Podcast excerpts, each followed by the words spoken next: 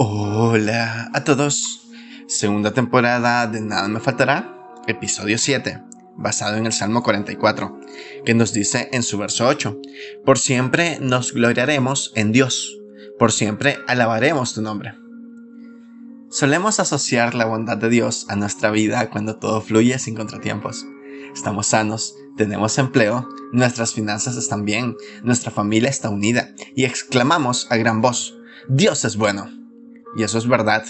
Dios es bueno, todo el tiempo.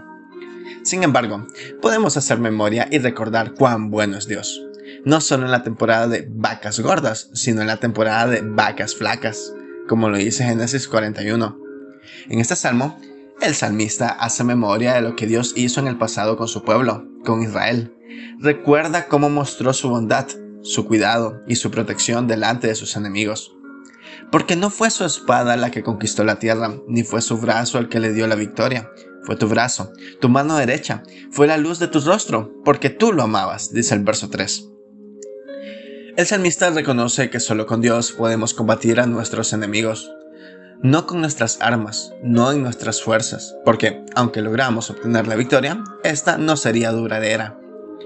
Pero Dios es bueno siempre, aun en nuestras luchas no nos deja solos, no nos envía al frente de la batalla sin su presencia. Y, aun cuando pareciera que Dios se ha olvidado de nosotros, no ha sido así.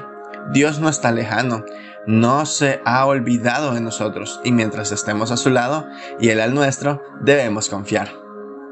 Es en medio de los dolores, los desastres y los sufrimientos que podemos experimentar con más fuerza su bondad.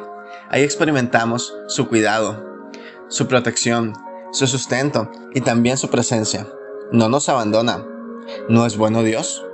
A través de las pruebas, Dios nos santifica. Pasar por pruebas no debería sorprendernos porque se nos advierte esto en 1 Pedro 4:12, pero también se nos ha prometido que Dios estará con nosotros mientras esto suceda, Isaías 43:2.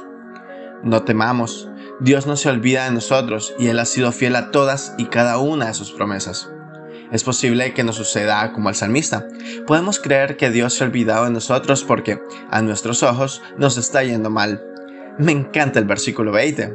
Si hubiéramos olvidado el nombre de nuestro Dios, este hombre reconocía que si se hubieran alejado de Dios, estarían muertos, y no solo perseguidos.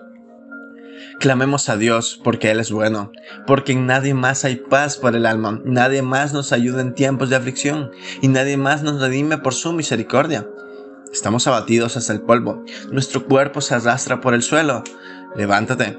Ven a ayudarnos y por tu gran amor, rescátanos, dice el verso 25 y 26. Demos gracias a Dios porque no nos deja solos. Jamás lo hará. Mateo 28, 20. Recordemos quién es Él y lo que ha hecho en nosotros para que seamos como una luz que alumbra a quienes nos rodean. Que cada ciudad y el mundo entero vea la luz de Jesucristo. Muchas gracias por escuchar.